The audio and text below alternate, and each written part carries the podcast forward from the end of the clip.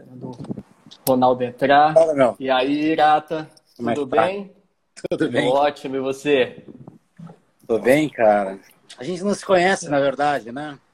É, pessoal, é, cara, pessoalmente a gente, a gente se encontrou lá no naquele congresso do Lab Clélio, há uns anos atrás, lá do Fred. Eu que estava Ah, fazendo IDH? a, a direção de marketing lá em BH. Tá certo, tá certo. E aí, como é que estão as coisas? Tudo bem. Está em Nova York? Ou Cara, Está em Curitiba? Tô em Nova York. Nova York, E- certo. Não tá, não tá rolando os voos, então eu tô direto aqui. Nossa, e, e a faculdade lá, tá, tá rolando? A faculdade está de pé? Tá com A- uma As aulas? ocupação menor, Como é tipo 40%, talvez. Sim. Caramba, que situação. Mas, mas aí você vê que aqui se testa semanalmente, quase, cara. Todo mundo. É. Aluno, professor, funcionário, toda semana, cara. Então você vê que no Brasil é. Cara, tem um problema muito sério que é.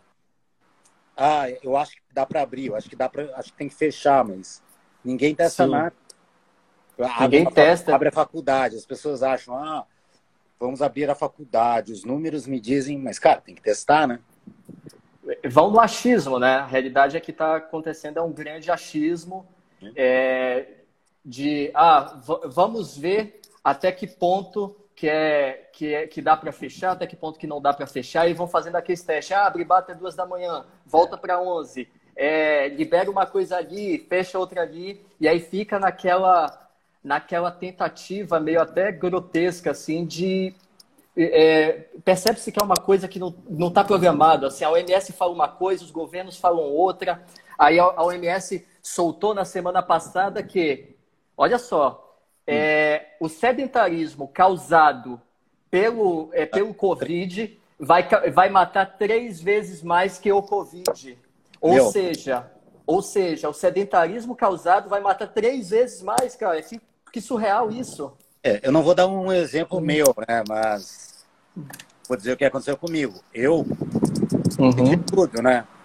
Desde a quarentena, do começo da quarentena, eu andava de skate, sabe? As pessoas estavam meio freak out, estavam meio apavoradas. Mas, cara, Uhum. eu fui fazer minhas coisas, né? O máximo que eu pudesse fazer. Até que eu Claro. não paro de fazer exercício físico, etc. E eu treinei jiu-jitsu várias, várias, por muito tempo, assim, todos os meses estou treinando. Aqui eu estou treinando todo dia.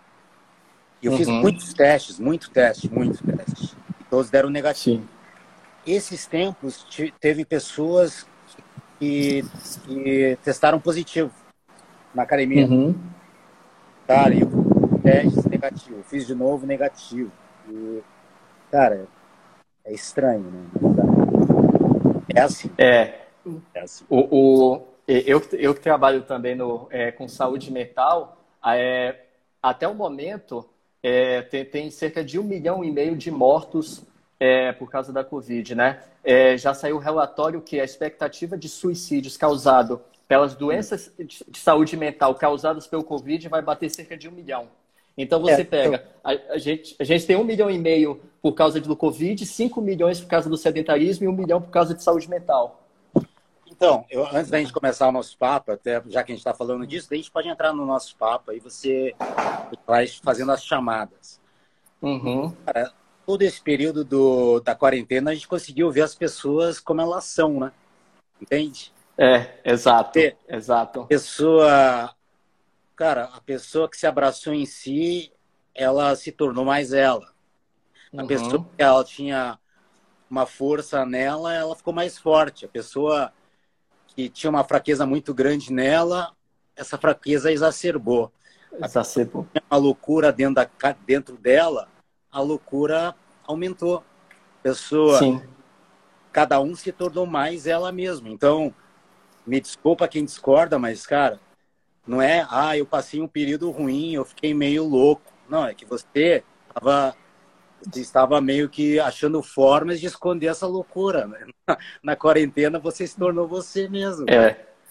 Esse- Exatamente. esse fato É, quarentena, meu irmão, é o que você é. Ah, eu fiquei super. exatamente. conseguia nem tocar o botão do elevador de medo. É o que você é. Você é o surtado, entendeu? Agora é hora de, de se curar, né? Cada um tem que se curar. Eu vejo muito, a, até hoje, as pessoas apavoradas com, meu, usando luva, né? Não querendo uhum. elevador. Então calma, né, meu? Tudo bem. Exato. Tem que tomar cuidado, mas não é pra é, vamos, pouco, né? vamos ter um pouco de consciência, né? Aí, e assim. Eu vi muitas pessoas com medo de morrer, mas são as pessoas que não estão vivendo, meu. As pessoas que não estão fazendo nada da vida, sabe? Que não, não se jogaram para a vida, não estão realizando sonhos, não estão descobrindo coisas, não estão testando coisas. Essas são as que mais têm medo de morrer, mas não estão vivendo. Vai viver. Exatamente. Tem medo de não viver. Isso vai até muito de conta é o que o próprio Sêneca fala, né? É, você tem tanto medo da morte, mas o que é, a sua vida se não a morte? Se você não está nem vivendo, é, vivendo Sêneca lá na, é, sobre a brevidade já, da vida já falava isso, né, cara? A gente tem um momento aqui tão breve, tão rápido. Você está com medo de quê? O pior você já sabe que você vai morrer, você já sabe o pior. O pior você já sabe desde que você nasceu. Então, não tem por que você ficar nessa, é, é, é, nesse medo de que ah, a coisa não vai dar certo, eu vou fracassar. Se aproveita do caos gerado, né, que é o que tanto falou na Cinta Lab, o caos que você se beneficiar do caos. Então, eu a... tinha uma amiga minha que me ligou, não me ligou, mandou uma mensagem no começo do Covid, ela dizia que estava com medo de morrer, né? Uhum. Eu falei para ela assim, eu tenho uma péssima notícia para você. Você já está morrendo desde que você nasceu. Pirata, tem medo de morrer. Você já está morrendo. Já tá, já morreu, né? É, e tá, todo dia está morrendo um pouco, cara. Cara, eu mesmo assim, é, é muita gente naturalmente, né? As pessoas elas adoram, elas adoram ficar assistindo a vida alheia para poder comentar, né? E eu recebi muita crítica porque assim, dentro, respeitando as normas, eu segui minha vida normal. Eu viajei várias vezes, eu viajei seis, seis vezes esse ano, fiz o que eu tinha para fazer normalmente, não é, sabia do que estava acontecendo e respeitando os outros, claro, continuei a vida, porque a vida continua ao final, né? Aí você recebeu a mensagem, olha só, nós estamos em casa nos cuidando e você está aí viajando, pegando avião. Essas críticas, assim. Eu recebi é, muito. É, pois é, exato. Mas assim, o Irata, para a gente começar aí de fato o nosso papo, é, eu, eu acho que o, o, o grande, assim, para quem, tá, quem não viu as nossas chamadas, quem está chegando aqui de paraquedas, esse é um grande papo sobre a vida, mas da vida é, não respeitando as regras que a sociedade coloca, né? Que tanto eu quanto Irata, para quem acompanha os nossos conteúdos, nós somos pessoas que se propõem a viver do acordo, de acordo da forma que a gente acredita. Se é, é se é com é, é, viajando, se é vivendo em vários lugares, se é um ano trabalhando com uma coisa e um outro ano trabalhando com outra. E uma coisa, já para puxar o nosso assunto, que eu sempre achei fenomenal, foi um papo que você. É uma entrevista que você deu no iDente, e aí te perguntaram: Ah, você já pensou em largar a, a odontologia? E você falava: Eu penso todo dia, eu penso toda semana em largar. E isso é, é fantástico. Sabe? A pessoa que não pensa em mudança, ela não pensa. Exato. É aquela. Exato. Ah, não é aquela assim, ah, é que eu descobri a minha assim, a minha função, minha, meu, minha aptidão na vida. Não é isso, é que você não está pensando. Uhum. Qualquer pessoa que pensa, ela coloca tudo na balança. Não, não é que eu sou inseguro em relação às coisas que eu faço, mas, mas eu não admito uma pessoa não pensar. E eu não admito. Não, não admito não é a palavra, né? Todo mundo tem piedade. Sim. Não consigo aceitar uma pessoa não tá e a pessoa se vender dentro de um sonho, sabe? Para si. Uhum. Então volta aquela aquele começo do, do filme Matrix. Lembra da, da uhum. azul, Sim, né? a pílula, a pílula azul, a pílula vermelha. Não viver nessa tua vida em que você chega sexta-feira, você bota um hashtag sextou, partiu, que você vai ver seu, escuta o seu funk, você assiste o uhum. teu Big Brother e você acha que a vida é isso, ou você quer descobrir o que é a vida realmente, para que você veio para a vida. Isso Exatamente. é uma outra, é um outro patamar. Então, mas vamos ser sinceros, né? Só pelo ver o volume de, de pessoas que assistem Big Brother. A maioria uhum. quer saber a verdade, ela quer continuar hashtag bom dia sexta-feira sua linda. E exato, exato. As pessoas não querem saber a verdade. Então eu acho exato. que acho que é por aí, né? Que, que é aquilo até que o Freud falava muito, né? O Freud tem uma frase bem famosa que as pessoas elas não, elas não procuram a verdade porque elas sabem que a verdade tira da zona de conforto. É, na realidade, não usava o termo, o, termo, o termo zona de conforto porque não era usado nessa época, mas é, elas não querem sair ali do, do status quo dela, do conforto que elas estão, é, que elas criaram. Então, é muito melhor viver com a dor de algo que elas conhecem do que buscar a verdade porque a verdade é algo desconhecido. Isso vai trazer muito mais sofrimento é, na cabeça delas, mas a verdade é que a verdade liberta. Todas essas referências que você disse no texto e no, no teu próprio Instagram, só para explicar para as pessoas, eu me identifico com, com várias ou com todas. É, minimalismo, estoicismo, mas não são coisas que eu estudei profundamente e que depois de estudar profundamente eu falei assim, eu vou mudar ou eu sou isso. Não é uhum. isso. Então, Sim. por exemplo, um amigo meu me falou, cara, eu te conheço há muito tempo e na verdade você já era estoico antes, né? Antes de saber uhum. a, a, a, definição. Sim, já, então, já é então intrínseco em você. É, mas é um jeito meu mas não que Sim. quero explicar para as pessoas que eu não me tornei as coisas que eu fui estudando e decidi mudar. Eu fui meio que indo como eu me sinto, tá? Sim. Mas, mas para deixar claro, todos esses teus pensamentos, eles têm uma correlação. Incluindo uhum, antifrágil, etc. Eu dei uma palestra antifrágil no, no Congresso do Rossi, fazia essa correlação. Então, todos esses teus conceitos, eles fazem é, correlação, mas nenhum deles eu assumi porque eu estudei profundamente e decidi mudar. Mas é porque eu naturalmente eu acho que, vem da própria reflexão. Então, se Sim, fosse da própria reflexão. É um resumo para as pessoas é, cara, eu penso muito, muito, muito, toda hora. E eu passo muito tempo comigo, sozinho. Então, eu não telefone, eu não falo no telefone, eu não falo Sabe que nos Estados Unidos se fala muito no celular, né? Uhum, sim. Mais que no Brasil, se fala muito. Exato. As pessoas não têm que fazer, elas estão falando no celular, e elas estão falando cara, nada muito importante, né? E eu não falo no celular, eu passo muito tempo. Tipo, hoje eu estava no metrô e estava escutando uma música, que é uma música emocional, né? Legal, do passado e tal eu estava me lembrando de como eu me sentia no passado, mas eu estava fazendo uma análise com como eu me sinto hoje. Olha como mudou. Mas o que, que mudou? Ah, isso mudou. Mas o que não mudou dessa época? Ah, o que eu sinto, que eu sinto a mesma coisa. Então, eu Exato. acho muito assim, eu, muito, tá, tá. eu fico me descrevendo constantemente. Eu fico buscando constantemente uma referência para mim. Eu não fico falando com as pessoas, eu falo quando eu tenho que falar. Mas eu não, é, é muito difícil você me ver batendo papo assim, tipo, jogando uma conversa fora. Não, é difícil, cara. Eu, não, eu prefiro ficar sozinho e jogar uma, uma conversa é. fora. E eu digo isso porque tem muita gente que fala: eu não consigo morar sozinho, porque eu preciso conversar com alguém. Uhum. essa história? Sim. Eu nunca não consigo me imaginar morando sozinho, porque eu preciso estar conversando com alguém. E eu acho que a pessoa que sempre tem que estar conversando com alguém, ela nunca vai conversar com ela, mesmo, sozinha. Exato. Meu, Exato. Não, não tem remédio melhor do que jogar você, mandar você morar num outro país sozinho e deixar você se virar aí por uns seis meses. Aí, você com você, você conversando com você diariamente, aí você começa uhum. a descobrir quem você é mesmo. Mas até esse ponto, cara, você sempre mora, eu sempre explico isso para as pessoas. Você mora no seu lar, os seus pais, sabe, com toda essa atmosfera e você nunca se jogou, você ainda não é você. Você ainda é. Exatamente. Ele, você é um pouco o que eles queriam que você fosse, um pouco o que você. Ainda é um reflexo. A imagem que você quer é. ser, certo. Mas você não é você. Você não é adulto ainda.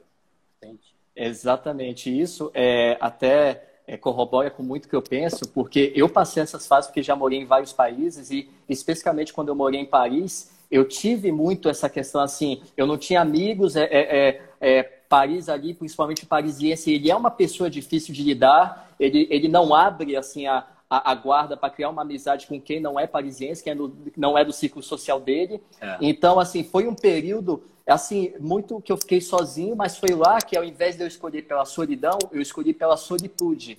Eu escolhi ser feliz sozinho, estar sozinho e ter momentos de reflexão, de quem, quem sou eu, o que, é que eu estou fazendo aqui nessa, nessa terra, eu estou agregando na vida dos outros, eu só estou perdendo tempo. Eu estou fazendo algo pela minha vida ou só estou deixando passar? Que eu, eu acho que assim, eu, eu acho não, tenho certeza que são perguntas que a gente deve fazer a si mesmo que são tão óbvias, mas as pessoas simplesmente elas não param para fazer. Eu, eu, duvido que as pessoas che é, cheguem um dia e parem para perguntar: eu estou agregando na vida dos outros? Eu estou agregando na minha vida? Ou só estou perdendo o meu tempo? Ou só estou fazendo os outros perderem o, o seu tempo? Então, né? eu, eu, eu, é, isso que você está falando, eu estava conversando com uma amiga minha aqui em Nova York esses dias. E ela estava brincando comigo, porque ela falou assim: cara, você é um cara muito. Vamos ser sinceros, você é muito estranho. Ela falou assim: você é muito legal. é muito, é muito estranho porque, cara, você fica um tempo sozinho, só com você, eu e eu. Uhum. E, mas você não tá deprimido, você tá feliz, entendeu? É verdade, eu fico, eu fico muito feliz assim quando eu tô comigo sozinho, muito tempo. É, eu, eu sei bem como é essa sensação. muito criativo, assim, quando eu tô sozinho, eu tenho muito insight bom, eu faço coisas interessantes, sabe, da minha cabeça. Ela falou assim, cara, você tem uma. Primeiro, você é muito estranho. Segundo, isso não é ruim porque você tem um jeito diferente de, de enxergar assim, as coisas, né? A, a solidão. Sim. Uhum. Então, a explicação que ela estava dando, mas é, é, engraçado, mas acho que tem relação com isso. Cara, tem uma, um, um ponto só que eu preciso adicionar nesse, na, na tua chave de, de conceitos e filosofias que a gente conversou, que é estoicismo, etc. Uhum. Cara, eu sou muito cristão, né? não sei se você sabe que eu sou. Sim, eu já, eu já vi, né? É, sou bastante. Já vi bastante. Estudo. De novo, não por estudo, não porque eu ia na igreja, decidi, não porque foi uma influência de alguém. Experiências minhas, né, meu? Experiência minha. Uhum. E, na verdade, o cristianismo ela é uma chave que faltava no, no, nas outras chaves. Todas as chaves são muito intelectuais. Eu sempre Sim. tive problema com gente. Eu uhum. tenho problema com pessoas, terapia. Eu tenho problema eu sou legal pra caramba. Você me... eu sou divertido, sou engraçado, conto umas histórias, eu sou muito legal. Sim. Mas eu tenho uma dificuldade com as pessoas de, de estabelecer um relacionamento constante, contínuo, uhum. porque elas me cansam um pouco, vou ser sincero. Sim, eu a, sei, eu, eu sei como é. Talvez a, a 95% das pessoas, quem me conhece bem sabe que eu sou eu gosto muito de tomar uma cerveja com os caras, mas não posso ficar muito tempo, porque eu, eu tenho uma, um, um problema de, de ser tolerante que as pessoas têm o tempo delas de raciocínio, entende? Ah, eu estou pensando. Ela faz uma pergunta ruim, né, meu? As pessoas fazem perguntas ruins. Fazem bastante. Você me pegar num dia que eu não tenho nada para fazer, nada para fazer, uhum. tô beleza, cara, eu nem ligo. Mas se me pegar num dia normal, que eu tô fazendo coisas, muitas coisas, cara, você faz uma pergunta dessa e fala, ah, meu, não vou te responder, meu, fica pensando, eu volto daqui a 10 minutos, cara. Daqui a 10 minutos me pergunta de novo. Mas fica pensando 10 minutos. Então, isso, eu tenho essa atitude que parece que muitos acham arrogância, muitos acham que eu sou um idiota. Uhum. Uma coisa, né, meu? Quem me conhece mesmo sabe o que, que é. Mas isso se você pensar num dia, acontece uhum. 35 vezes num dia. Eu faço, Sim. entendeu? Eu vou comprar um negócio. Aí o cara faz uma pergunta. Meu, imbecil, né, meu? Exato. Uma, meu, eu não tenho, eu, eu, eu, poderia responder se eu tivesse tempo, sabe? Eu não estou atrasado, mas se eu tiver atrasado, não vou conseguir responder. Só que isso junta 35 vezes num dia. Vezes sete dias numa semana, já é muita coisa numa semana. É, vezes exato. quatro muita coisa no mês. Então, o que acontece é que eu sempre tive muito problema. Isso. Hoje está melhor. Mas está melhor porque eu desacelerei. Eu tive que desacelerar. Entendeu? Eu era muito acelerado. Sim, sim. Eu percebi que eu conseguia me acelerar e aguentar. só que as pessoas não aguentavam ao redor. Então eu tive que desacelerar. E a outra chave que encaixou foi o cristianismo, porque o cristianismo diz, cara, vai ter que amar o cara do mesmo jeito. Né? Vai ter que. O cara fez uma, é... o cara fez uma pergunta imbecil, mas meu, a ele também é ruim, é, é difícil, não é difícil? Mas é, é difícil pra é... caramba. E eu, eu acho muito legal que é uma coisa que você é, é, coloca muito né, é, na sua filosofia de vida, é que você é o, o cristão comum. Você é o cristão comum, é aquele cara que xinga no trânsito, que às vezes fica puto, mas aceita aquele sentimento e depois reflete com você mesmo. Não é aquele, aquele cristão que, é, desculpa, assim, até é, se alguém se ofender, mas o cristão que vai para a igreja, vai para o culto, mas fica olhando qual é o carro do, do cara lá que está chegando, fica Sim. olhando se, se, se fulana foi com a roupa da mesma missa da semana passada. Mas que cristianismo é esse, então? Se você pega a cultura judaico-cristã aí, que são mais de 5 mil anos de, de história, e principalmente de, é, quando você pega o Novo Testamento, é, é, Cristo sempre levou muito essa questão do, de você ser quem você é e de você eh, se concentrar na sua vida. Se for para se dedicar à vida do outro, que seja para levar a palavra, que seja para levar, levar algo positivo. Não para você se intrometer na vida dos outros, né? É, é, tanto que existia muito a questão com, da briga com os fariseus, né? Que os fariseus naturalmente ali ficavam se metendo na vida dos outros, né? Eles queriam ser os verdadeiros comentaristas da vida alheia. E uma coisa que eu sempre gostei, eu queria até entender como é que você chegou nessa concepção de assim, cara, eu sou cristão, mas eu sou cristão ordinário, o cristão comum, aquele cristão que xinga no trânsito, mas sabe que acima é, é, de tudo ali tem a questão do amor é, deixado por Jesus Cristo, né? Então, meu, eu, eu vou numa igreja aqui em Nova York chamada Hillsong. Talvez você conheça. Aham, conheço, claro. E eu, a gente tem um grupo de estudos da Bíblia, a gente tem um pastor no, no Brasil, que é o Thiago Candonga, que é bem amigo nosso. Sim. O Thiago tá ali, tá até assistindo.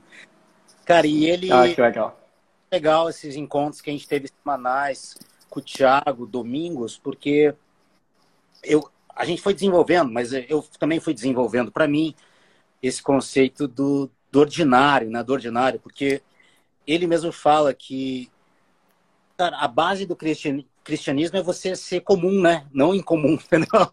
É exato, ordinário, não é extraordinário, entendeu? No, uhum. no cristianismo você ser extraordinário, é do cristianismo você ser ordinário.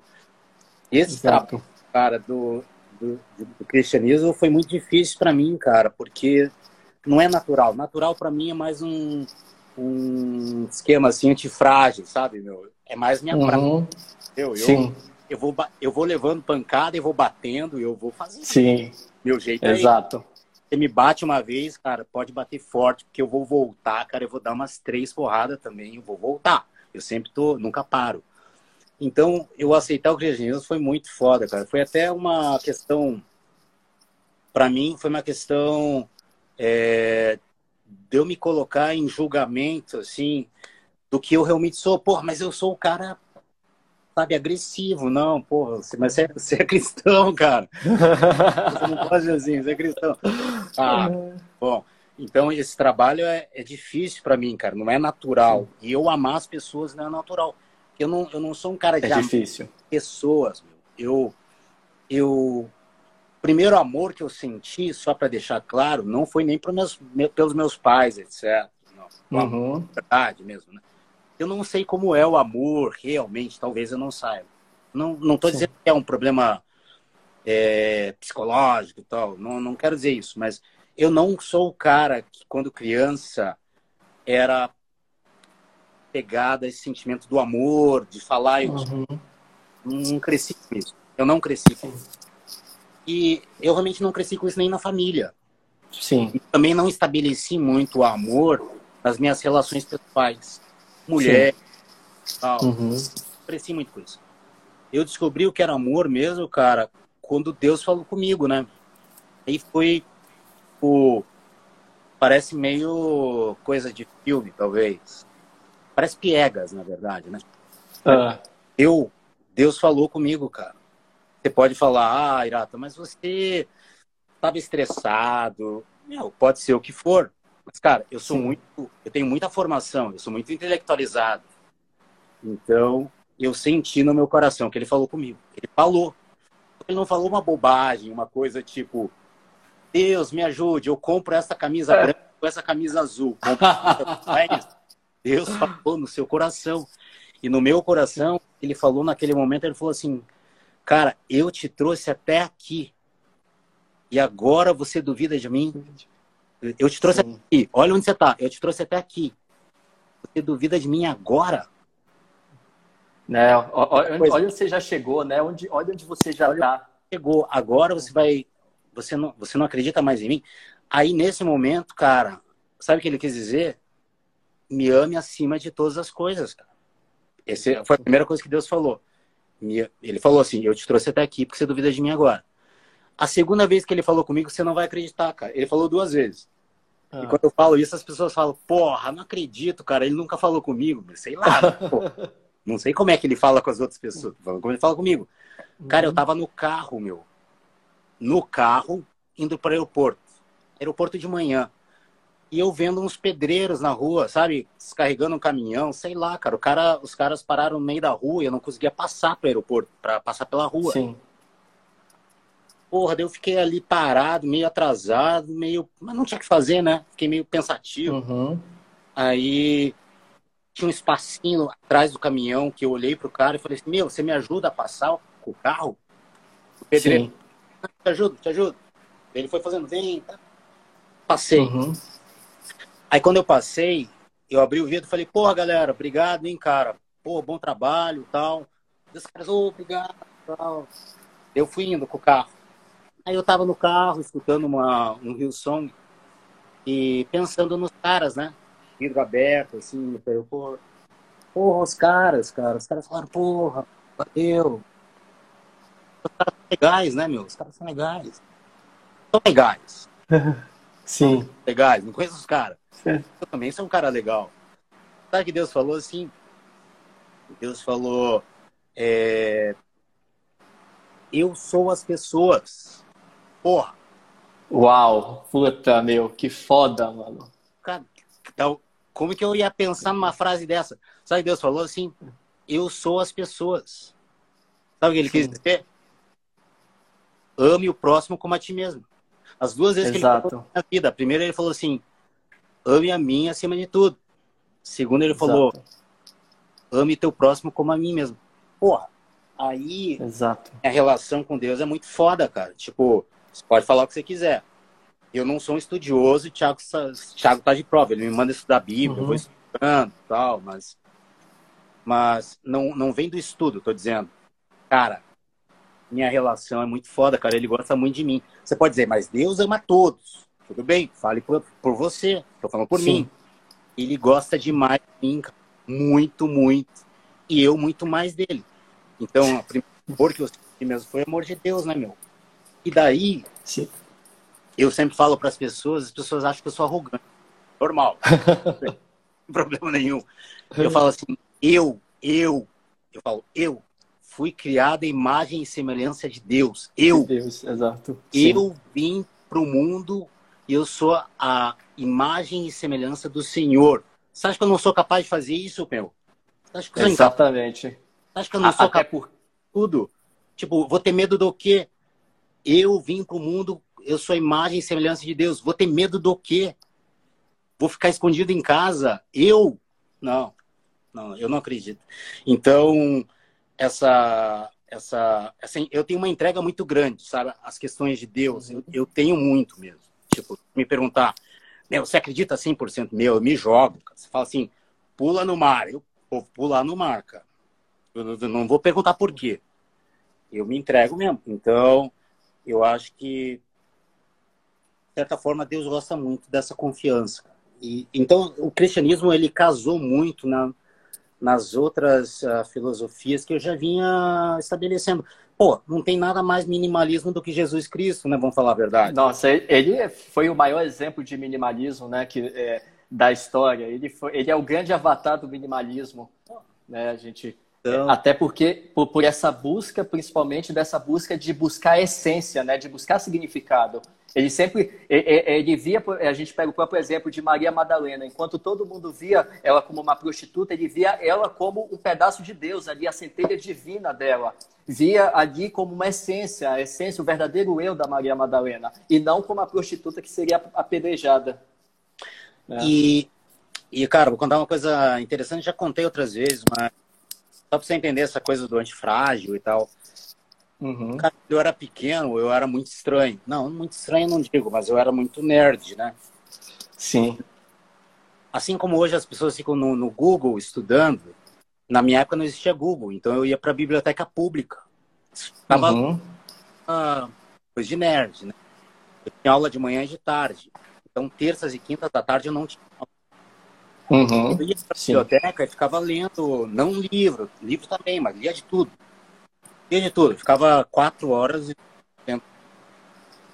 E eu devia ter uns 13 anos, vamos dizer, né? 13 anos. Uhum. E, cara, a minha mãe, ela é maníaca depressiva, ou era, não sei, né? Sim. Perguntei, não, mas ela, ela era maníaca depressiva. Pegar faca, se jogar embaixo de carro, era loucura, meu. Era doideira. E eu falava pro meu pai nessa época assim, cara, ela precisa de psicólogo. E meu pai achava que psicólogo não era uma coisa de gente normal, psicólogo. Uhum.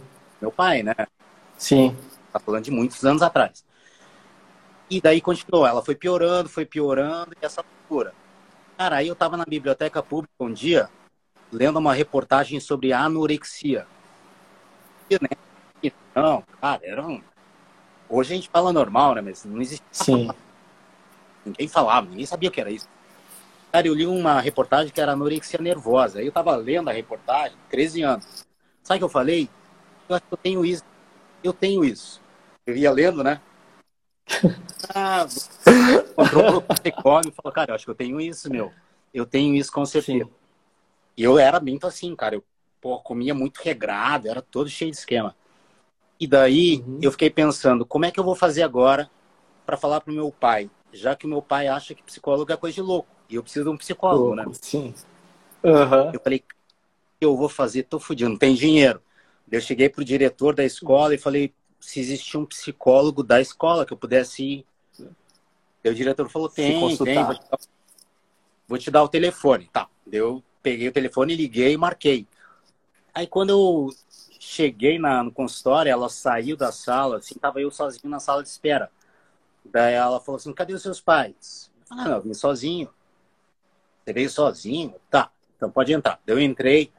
Daí ela falou assim: por que você está aqui? Eu falei: porque eu tenho anorexia nervosa. Daí ela olhou para mim, cara, meio que deu risada. Acho que ela deu uma risada meio gostosa, sabe? Uma risada. Tipo, meu, anorexia nervosa. Aí eu expliquei: olha, eu li uma. Meu tal, e eu acho que eu tenho isso, e tá, tá, tá, porque eu vi o, os sinais, os sintomas e tal. Ela falou, tá, me diz como é a, a sua relação com seus pais. Sim. Olha, minha mãe tem uma. Ela é meio louca, né, meu? minha mãe pega. Maníaco depressiva, meu. Minha mãe é muito louca, cara. Ela falou assim: ah, você vai ter que trazer teus pais semana que vem. Ligar no Puta. Eles nem Nossa. sabem que eu escondida. Ela falou assim, então eu vou ter que ligar para eles. Falei, ah, então Sim. você ligar porque eu não vou falar. E ela ligou, cara. Ela ligou. Uma semana depois eles estavam lá. Aí eu nem fui mais. Imagina, olha, olha que loucura. Fui na primeira consulta. Não fui mais. Aí foram os dois. Três semanas depois minha mãe foi internada, cara. E Caramba. essa clínica de reabilitação é hoje, né? Antigamente era meio clínica de louco. É, manicômio, né? Manicômio, meu. Minha mãe ficou internada um mês. Quando eu fui visitar ela, meu, eu vi os loucos no, no manicômio. Falei, não acredito que eu fiz isso com a minha mãe, cara. Que loucura, não acredito. Eu tô... Nossa, meu. Eu fui fazer. Eu falei, o que, que eu fui fazer? Mas aí ela melhorou, cara. Ela realmente melhorou. Uhum. Então, uhum. Cara, eu acho que grande parte do, do que eu sou hoje, assim, veio desse, dessa loucura toda dessa época, 13 anos. Porque eu ficava pensando, cara, meus amigos de 13 anos, os caras estão tão noutras, estão jogando bola. E aí, meu. E eu, eu escutava banda nada a ver, Chain, eu era muito vestia preto, era muito dark, assim, sabe? Pensava muito em vida, sentido da vida, a morte, as relações. Eu não era um adolescente divertido, eu era um adolescente muito profundo. Então, hoje eu consigo analisar que muito do que eu sou, que eu penso, vieram dessas relações tumultuadas que eu tive, sabe? Fui expulso três vezes de casa, meu. Era muito. Foi uma muita loucura. Hoje eu tenho uma relação muito boa com eles e tal, é bem legal. Uhum. Cara, é, quando eu fico analisando a, as coisas que eu a clareza, vamos deixar claro, não estou dizendo assim, ah, isso é super claro. Não, eu consigo enxergar uhum. as coisas com muita clareza. Vida. Uhum. E, mas veio muito disso, dessa época toda, assim, do, da, da, adolescência, sabe? Do, do tumulto. E o antifrágil, uhum. ele fala, né? fala muito do, de você se formar através do, da intempérie, né? Do, da dificuldade. Seu, seu, Exatamente. Seu psique, a sua, o... sua fortaleza interna, ela se forma muito através da, do que você passou. Então, infelizmente, quem não passou dor. pela dor, ela não... Uhum. É, não, não, sabe. Até porque, assim, se você pega até é, é, na medicina, se a gente for, for para a área da saúde, você quebrou seu braço. Depois que o seu bra braço é, reconstituir novamente, dificilmente você vai quebrar o seu braço de novo naquele mesmo lugar. Você pode quebrar em outra parte, mas você não vai quebrar de novo naquele lugar, né? Porque é justamente é um pouco esse conceito do antifrágil. Quando você apanha uma vez, não é que você volta ao normal, não, você fica mais forte.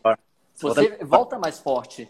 Né? É, muita gente tem aquele conceito da resiliência, mas resili resiliência é você apanhar e depois voltar ao normal. Então você não é resiliente. Quando você apanha e você fica mais forte, aí é o antifrágil. Você aprendeu com aquela, é, com aquela situação e você voltou mais forte. Cara, eu vou te contar uma coisa engraçada, engranar engraçada. As pessoas acham que eu invento histórias, porque eu tenho muita história, cara. Não é que eu... eu falo, cara, você inventou essa história de Deus? Não é possível, cara, porque essa história é muito legal. Eu também acho muito legal. Mas não, mas não é muito. É muito. Eu tive, eu quase fiquei cego três anos atrás. Eu tive um descolamento de retina. Três Nossa. Anos. E, e, cara, quase fiquei cego mesmo, cara. E eu tava aqui em Nova York. E eu, eu tava para viajar para Itália na quarta-feira. Uhum. E sábado, sexta, sábado eu olhava assim, cara, parecia meio. Ficava pensando, cara, acho que vou ter que usar óculos, cara, acho que eu tô enxergando meio embaçado. Beleza. No domingo, uhum. eu olhei pra frente, uma parte do olho tava meio preta, assim. E eu virava o olho, só que ela ficava parada, o preto. Nossa. Eu falei, caramba, meu. Daí eu falei, eu acho que eu vou deixar para quando eu voltar. Vou fingir que não tô, tô vendo, vou fingir que tá tudo normal, vou viajar, meu. Volto daqui uma semana, né? Eu ia para Itália e para Espanha. Uhum. Sei porque Sim. alguém lá dentro da minha cabeça, falou: vai lá no hospital, você tá aqui do lado, meu, meia quadra. Vai só para ver. Fui. Fui ver, não tinha nada. Aí, mas o cara falou: volta amanhã e vai lá no oftalmo, no andar do oftalmo. Falei, ah, não, vou ver só quando eu voltar. Aí alguém lá dentro da minha cabeça continuou falando: vai lá, vai lá, vai lá. Tá bom, vou lá. Fui, tá. Fiquei umas quatro horas fazendo exame Quatro horas depois, o cara olha para mim e fala assim: Cara, você descolou a retina. Infelizmente, Putz. tudo por um mês. Marca viagem, tudo. E, cara, não posso, vou viajar amanhã. Falei assim: Você uhum. não vai viajar amanhã. Você vai voltar cego. É, tem que marcar a cirurgia o quanto antes, se possível amanhã. E de hoje para amanhã, para você não se complicar, eu vou colocar umas bolhas de ar para empurrar a retina. Até amanhã. É de emergência. Sim. Só que eu, você não sabe, cara, eu fui no hospital público, tipo o HC, que é do Sim. lado Mas o meu uhum. pobre, eu ia no, no, hospital Langoni, que é o melhor, né? É uhum. um... Sim.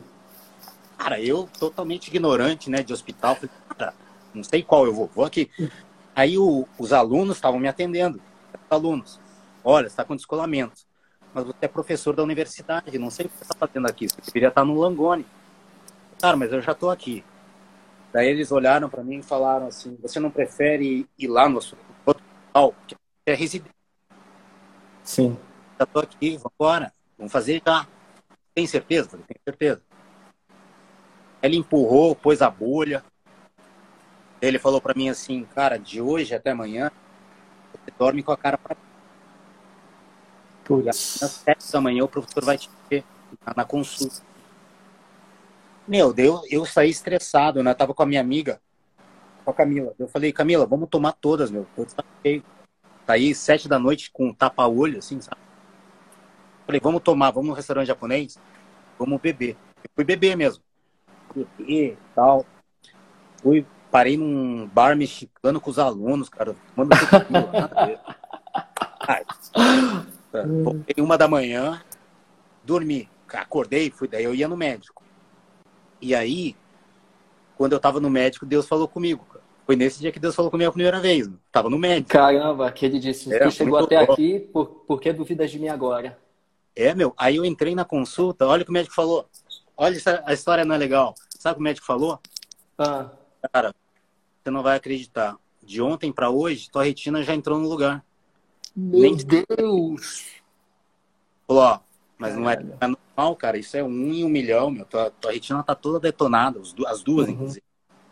E por causa do karatê, do boxe, etc. Uhum. Sim. E daí, ele falou assim: Eu acho que você deve ter dormido certo, com a cara para baixo. Aqui, ó. Torto, todo bêbado, né? Todo errado. Mas aí, cara, entrou no lugar e tal, dele falou para mim: você nunca mais vai fazer jiu-jitsu. Nunca mais. Nunca mais. Cara, eu realmente parei seis meses, porque eu achei que eu não poderia fazer mais. Aí eu uhum, achei médico sim. no Brasil, do Sírio Libanês, sensacional. Era médico da equipe de boxe, olímpica de boxe. Uhum. Ele sim. Daí ele explicou que tomando cuidado e tal, você não pode levar joelhada. Você pode treinar, cuidado. Uhum. E, cara, toda vez que eu faço exame, eu continuo treinando. Toda vez que eu faço exame, ele olha para mim e fala assim, cara, tu, os dois médicos, né, o do Brasil e de Nova York, eles olham e falam assim, ó, não, eu preciso dizer de novo, cara, você tem muita, muita, muita sorte, cara. Muita sorte. Você mostra esse teu exame para um médico, ele não vai acreditar que você está com essa visão perfeita.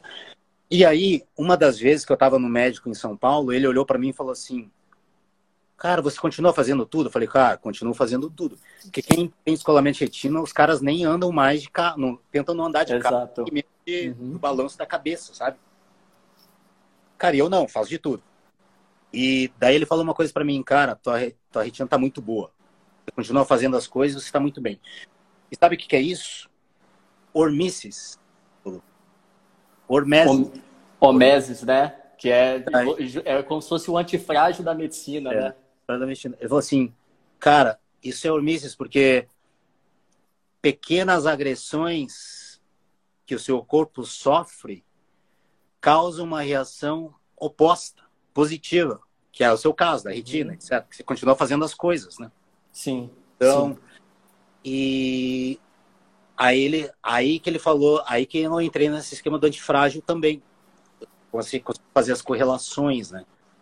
Então, essa história de da retina aí foi muito essa essa sensacional, sensacional essa história. Que é uma história e... verdade também, que é uma história legal, assim, quando eu conto é legal. Acho, acho bem legal, achei bem legal.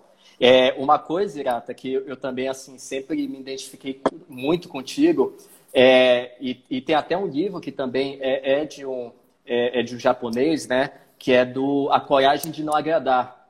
Que é um, é, é um livro que, que o Ishiro ele se inspirou na, é, é, nos conceitos psicanalíticos do Adler.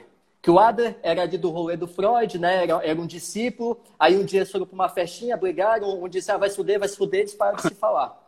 E aí o Adler montou a teoria dele, que era totalmente ao contrário do Freud. O Freud diz, ó, é, é, tudo gerado em base dos traumas da infância, o que acontece no seu passado é o que reflete você hoje. E já o Adler disse, não, é a sua escolha diária, o que você escolhe dia após dia que faz quem você é. E aí o Chiro, anos depois, décadas depois, escreveu o livro A Coragem de Não Agradar. E eu, e eu me identifico muito com isso, e você também, eu vejo pelo seu conteúdo, de justamente esse negócio assim, meu, é para falar não, vou falar não. Uma coisa até que você postou ontem, né? Que as pessoas te buscam para pedir dinheiro emprestado e você diz, cara, o seu problema não é o dinheiro. Se eu te emprestar dinheiro, vai, vai tornar uma bola maior, porque o problema é você não trazer cliente para o seu consultório, o problema é muito mais embaixo. E assim, eu queria entender é, contigo como é que é esse pensamento de tipo assim, falar na lata, ser autêntico, porque é uma coisa que eu, eu sempre busco e levo assim para as pessoas que me acompanham, para as pessoas que fazem algum tipo de atendimento ou mentoria comigo, eu diz, velho, enquanto você não for quem você realmente é, você vai sofrer, porque você está vivendo um personagem. Então, assim, é, é, passa aqui para a gente, para quem está nos acompanhando, qual foi assim, o teu entendimento de tipo assim, cara, é muito melhor você ser quem você é, mesmo que você seja chato, mesmo que as pessoas te chamem de arrogante, mas ser quem você é é muito lucrativo a longo prazo. Então, eu, quando eu comecei a explodir em odonto, vamos dizer, 98, assim, sabe? 98 eu comecei a explodir, assim, novo, né? Sim. Uhum. 9. Cara, eu era um cara muito legal. Eu não era esse cara de hoje. Eu era um cara mais legal. Eu era um cara bacana. Todos gostavam. gostavam mesmo. Todo mundo gostava. Eu era muito legal. E é. é foda, mas é verdade. E aí, teve um momento, cara, que eu comecei a entrar em depressão. Uhum. Chegando lá, sabe? Quando você tá chegando no sucesso. Tá muito certo. Sim, tá sei. Indo, cara. Mas você tá entrando em depressão, cara. É um paradoxo, né? Sim. Pô, não tô feliz, sei lá, cara. Era isso, depressão. E aí eu comecei a ter terapia, muito terapia. Fiz muita terapia em vários períodos, mas nesse período, assim, era terapia. E aí, uma coisa que ele me perguntava era assim, Irata, o que você gosta de comer? Eu falei, cara, qualquer coisa. Não tem uma preferência. Qualquer coisa. Tá, mas o que você não gosta de comer? Gosto de tudo, cara. Que eu não gosto. Olha que louco. Aham, uhum, sim. Mas qual é a tua cor favorita? Cara, tanto faz, meu. Todas as cores. Todas as cores. Olha que louco. Caralho, meu. Sabe que, sabe, ó, eu sou um cara muito inteligente. Eu sou inteligente. Uhum. E eu, na época, eu criei um, um, uma, uma habilidade, assim, rápida, muito rápida, de ler as pessoas. Uhum naquela Sim. época. Eu lia muito rápido a pessoa. Eu jogava umas três palavras e ela ia cair em uma, né? A partir dessa uma, eu fisgava o que ela era. Sim. Ah, Tô falando com você, pô, o que, que você faz? Eu faço isso, mexe com a internet. Ah, legal, você mexe com isso aqui? Ah, sim, sim, porra, legal. Eu tive um computador assim. Aí, desse ponto, eu sugava. Eu já entendi você, já mapeei você. Aí eu mapeei você tão bem que você gostava de mim. Sabe? Eu falava coisas. Uhum, exato. Tinha, é, conexões que eram coisas que você gostava. Automaticamente, uhum. você falava, porra, esse cara é muito legal, meu. Tem tudo a ver, Exato. Tudo a ver comigo, entendeu? Só que uhum. era com todo mundo. Então todo mundo gostava de mim. E eu era muito rápido nisso. Eu fui crescendo uhum. rápido. Então, nessa terapia, o que ele começou a explorar, não sei, porque ele era meio freudiano, então não falava nada, ele não falava porra nenhuma. Eu é que falava, né? Então, às vezes eu falo, ah, o meu terapeuta falou isso. Ele não falou nada, fui eu que falei. Sim. Mas, mas ele começou a explorar quem eu era. Mas o que você quer? Uhum. Mas o que você gosta? Mas o que você não gosta? Entende? Demorou muito, demorou muito. Sim. Nesse período, quando eu saí com os meus amigos, meus amigos falavam assim, porra, cadê aquele ratinha bacana, o nosso amigo legal, que saía uhum. Porque eu, eu tava muito chato. Aquele que gostava de tudo. De tudo. Agora você não quer ir nesse lugar. Eu odeio isso. Cara. Dessa época da terapia que eu trago essa mania que eu tenho de falar. Quando você me pergunta uma coisa, você gosta disso? Eu adoro. Uhum, você gosta sim. disso? Eu odeio. Ou eu adoro, ou não tem meio termo. Mas veio da, Exato. da época da terapia. E tem, tem uma tendência muito grande a você me falar uma coisa e falar, cara, adoro isso. Ah, não, isso eu odeio, sabe? Veio da terapia. Mas na terapia eu descobri muito quem eu sou. Não, não só na terapia, mas depois. E eu percebi que muita, muita, muita gente não vai te aceitar e não vai gostar de você. Muita demais. Uhum. Muito, muito, sim. Muito, muito. Mas a vida fica muito leve, né? Você fica. Eu não estou dizendo que eu adoro que as pessoas me odeiem. Tem gente que acha que até gosta. Pô, você desagrada tantas pessoas, você deve gostar disso. Não, não é isso. Mas é que a vida é muito leve para mim. Tipo, eu ando muito leve, sabe? No... eu cavalgo muito leve, assim, tipo, não tô muito preocupado se gostou ou não gostou, entende? Sim, perfeito. Para mim fica muito boa. Então, constantemente eu, eu tento. Hoje eu mudei um pouco. Não é que eu quero desagradar as pessoas, eu aviso as pessoas. Uhum. Eu, eu, dou, eu jogo a bola antes. Eu falo assim: olha, perfeito. cara, de, deixa eu explicar uma coisa no começo já. Na, no consultório eu sou muito, sou muito transparente. Falo no começo uhum. já. Meu, olha só, a gente se conheceu agora, eu entendi o que você quer, eu entendi mais ou menos como você quer mas eu preciso te explicar como eu sou. Sou muito Sim. bom, sou muito bom, vou resolver o problema muito bem, muito bem. Sou muito técnico, sou muito bom. Sim. Mas eu não sou o dentista que vai te atender todos os horários, o horário que você quer, do jeito que você quer. Eu não sou assim. Eu, eu sou muito Perfeito. bom, mas eu vou fazer do meu jeito. Quando eu, na hora que eu abrir a tua barriga para fazer uma cirurgia, sou eu você não vai pegar um espelho para falar, olha, um pouquinho mais para cima. Tem nada disso. Sou eu. Eu me explico muito no começo. Então, quando eu tenho amigos, etc., eu também deixo muito claro no começo os meus defeitos. Não é que eu gosto de se agradar, né? Sim. Mas eu já explico no começo. Cara, galera, olha só, eu, pô, tem coisas que eu não, não, não vou muito, eu não vou muito nesse esquema. Se vocês forem lá, beleza, vai lá. Eu não vou eu já não, eu não fico me arrastando, entendeu? O problema e... é que elas vão se arrastando e falam assim, ah, não vou falar hoje, vou falar amanhã. Não vou falar amanhã, vou falar semana que vem. Aí não fala nunca. Aí você fica, você fica se mitigando. Eu prefiro falar no começo, sabe? Tipo, você conhece uma menina, você fala, quero impressionar a menina. É legal impressionar a menina, ó. Sim, claro. Faz parte do relacionamento. Uhum.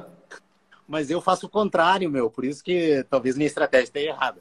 Mas eu faço o contrário abre o jogo. Eu falo assim, cara, se você espera um cara que no começo da manhã pensa em você, primeira coisa do dia, não sou eu, cara, porque eu vou pensar em milhões de coisas.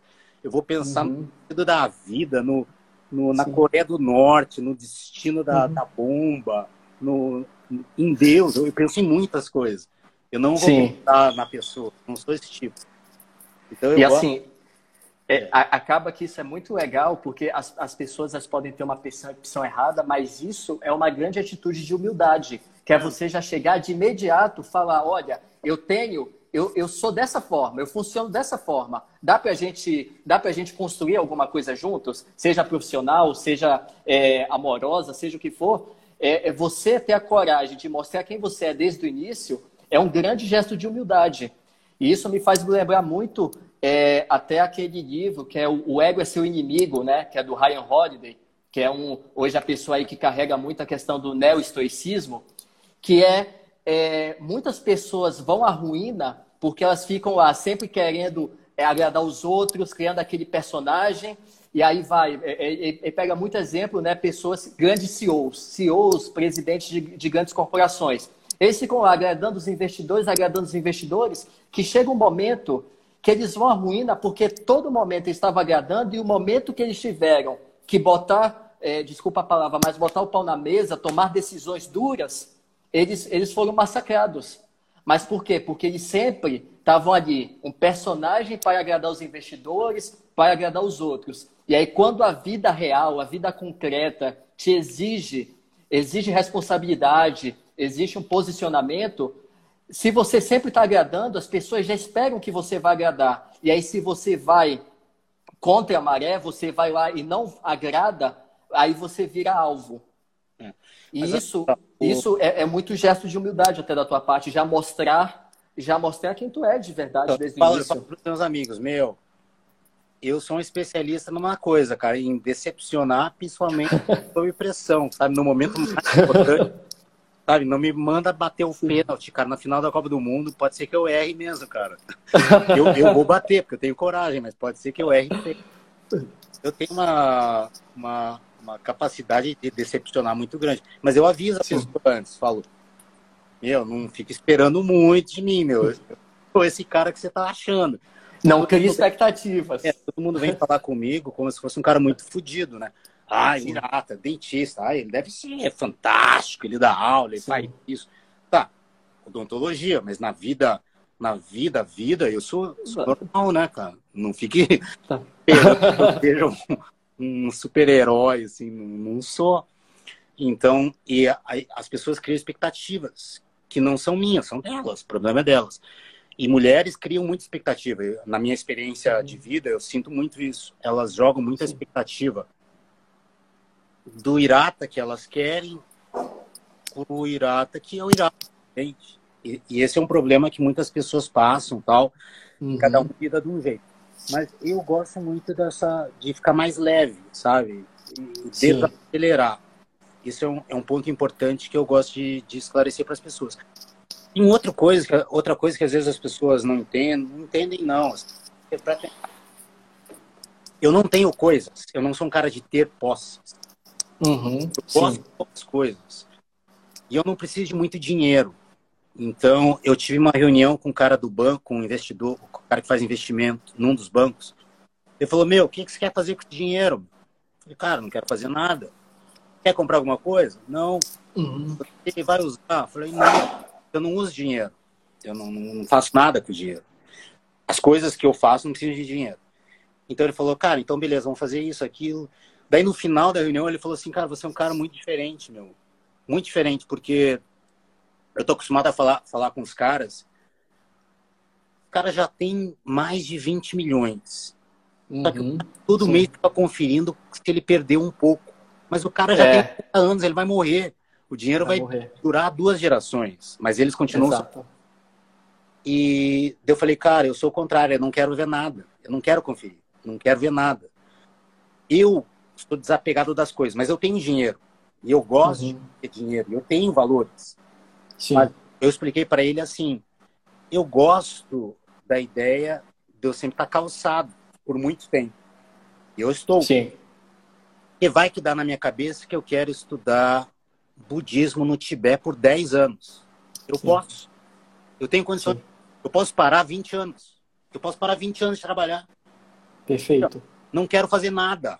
Sabe o que eu quero? Meditar. Beleza. Medito. 20 anos. Não é louco isso? Mas eu sou desapegado das coisas. Eu não compro um bar, não quero um bar. Uhum. Fazendo o que é errado. Não tenho esse, não tenho esse valor. Eu prefiro ficar cinco anos dentro de uma caverna, tocando violão, sei lá. Até porque, é, Gata, é, é até comprovado né, cientificamente que é, grandes, é, é, grandes disparidades financeiras elas não são proporcionais à felicidade. Ali, para você ter o seu senso de felicidade, você precisaria é, três refeições por dia na sua mesa, uma cama para dormir, um banho quente por dia e, e, ter ali as suas necessidades atendidas. Então, assim, quando você chega no patamar, tipo assim, ah, 10 milhões, 15 milhões, 20 milhões, não vai fazer diferença alguma na sua vida se é 10, se é 100 milhões. O, o que acontece é que a, aconteceu uma desconexão entre os nossos pares, entre os seres humanos, que eles começaram a calcular que quanto mais dinheiro eu tenho, melhor eu sou. É. E aí acaba se tornando aquele bando de sexagenário andando ali na, no Jardim Europa, em São Paulo, andando de Maserati conversível, que o cara tá ali com toda aquela infelicidade porque já é broxa, e ele fica ali descontando no carro e tentando arrumar. Não, todo mundo vai ser, né? Todo mundo vai ser, vamos Não, to, to, todo mundo vai ser. Mas só que a diferença é que algumas pessoas, como nós, têm a consciência, pô, agora eu fiquei broxa, eu vou meditar, pelo menos. Eu não vou ficar com uma Maserati na Avenida Europa tentando pegar uma menina de 20 anos. Entende? Pra, porque eu, eu vou tá estar tá descontando a minha, a minha fragilidade, a minha frustração, a minha infelicidade. Entende? Então, o, o, o, que eu vejo, que eu acho inclusive muito legal é, é da tua parte, é, que, que até é, é, o que eu, eu, eu vejo, é o teu posicionamento mais diferente de todo o resto do mercado, é que você não se coloca lá como dentista que fica postando antes e depois. Ah, eu fiz é, essa semana a lente de contato dental do jogador de futebol X. Ah, essa semana eu comprei um Porsche, um BMW, o que for, qualquer carro que seja. Ah, essa semana eu fui para Dubai e tal. Não, você fica ali focado na vida concreta, em, em, em mostrar a vida concreta do, do, jeito que ela é. E a, acaba que a, a gente vê que todas essas pessoas que estão com essa necessidade de mostrar uh, com, com, o que que faz, com quem faz, é porque ela está escondendo uma grande fragilidade, um, um, grande trauma que nasceu talvez ali na infância, uma, uma grande necessidade de autoafirmação, né? É, não, a mãe não deu carinho, né, meu? Aí o cara, quando ele se é. forma, ele ele vai para essa linha. Não, mas eu não, não vou julgar, porque eu acho que tem muita gente que faz como uma, um meio de sobrevivência, sabe? Sim. Que não vou julgar porque é um meio de sobrevivência. O cara que tá sobrevivendo, tá sobrevivendo. Eu acho chato pra caramba, né? No geral, eu já acho dentista chato. Os dentistas uhum. eu acho chato. Porque o dentista é meio chato, não sei se você concorda comigo. é, é são, é, são meio chato. Eu sou dentista, posso falar. Ai, como é que você fala Exato. isso? Se eu não fosse dentista, eu não poderia falar. Com certeza. É um pouco chato. Então, o Instagram de dentista é mais chato ainda, né, meu? É insuportável. É. insuportável. Então, eu, eu adoro odontologia técnica, assim, gosto muito, estudo e tal. Mas eu tenho minhas dúvidas se eu vou viver muito tempo na odontologia por essa dificuldade de de, de, de, estar dentro de um meio assim, sabe? Não, não é muito meu uhum. Eu não gosto... se enquadra, né? É, os meus amigos, assim, quem eu convivo, são mais gente. É... Vou ser sincero, né? Eu me identifico ou me converso melhor com pessoas que têm afinidades mais em relação a coisas de arte, uhum. de música, de arte, de valores alternativos. Eu tenho uma, uma certa dificuldade de viver em ambientes onde se fala muito em dinheiro. Aqui nos Estados Unidos, o dentista é mais chato ainda. Eu falo que dentista é chato, mas nos Estados Unidos ele é insuportável. Insuportável. e meu, é muito mal. Ah, cara, se eu gravasse, você ia achar que era um programa de comédia, mas é verdade. Eles são assim.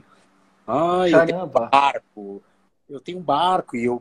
Ah, aquele negócio. E eu tenho uma certa dificuldade, né, de ficar nesses ambientes, porque não sei se eu tenho síndrome de Peter Pan, talvez eu tenha uma síndrome de Peter Pan, sabe? Tipo, hum. um, um, aluno chegou para mim e falou esses dias, falou, professor, vou dizer uma coisa, eu não vejo muita gente, eu vejo um pessoal na rua em Nova York, isso é legal, mas eu não vejo muita gente com mais de tantos anos assim, tipo, você não, você não é o perfil normal, assim, do, do cara, né? Andando de skate. Eu fiquei, fiquei, fiquei pensando nisso, falei, cara, é verdade, cara, porque quando eu vou andar de skate na pista, eu disparado sou mais velho, cara, sempre. Eu, eu não me falo, eu, eu não percebo isso, eu percebo quando eu analiso. Mas na rotina eu não percebo, porque eu convivo com gente mais nova. Eu convivo uhum. com gente nova. Então tem um amigo meu do jiu-jitsu que é um italiano, Adam. Meu, o Adam é muito novo, cara. eu me dou muito bem com ele, a gente brinca, muito legal. Treina junto, ele treina muito. Ele compete. E daí um amigo meu falou pra, mim assim, Mel, você é o avô dele, quase. É verdade, cara. Talvez eu tenha até idade para ser o avô do cara, entendeu? Mas o papo rola, é um papo Meu Deus. igual. Assim. E rola, né? E flui. E flui, o papo, né? É talvez minha cabeça seja meio. não seja muito madura. Talvez eu não seja um cara muito maduro. Eu achei que eu ia amadurecer com o tempo, vou ser sincero. com... Antigamente eu pensava, cara, um dia você vai mudar, um dia eu vou mudar. Eu falava, um dia eu vou mudar, um dia eu vou aceitar, um dia eu vou comprar um barco. Eu achava realmente. Um dia eu vou nesses jantares de casal, vou ter uma mulher, eu vou no jantar de casal. Uma... e ela vai ter uma bolsa Louis Vuitton hoje eu acho tudo bobagem, né, meu? Eu acho. Bolsa Louis Vuitton em especial, eu acho. É, e, e assim.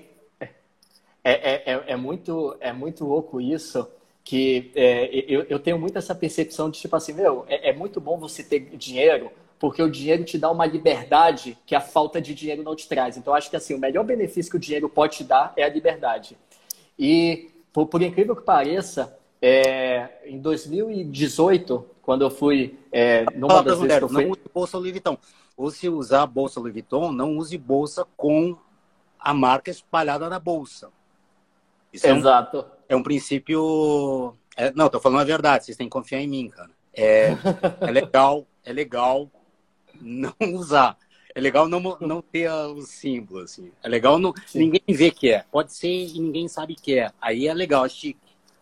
Mas, meu, pra mim é, Esse...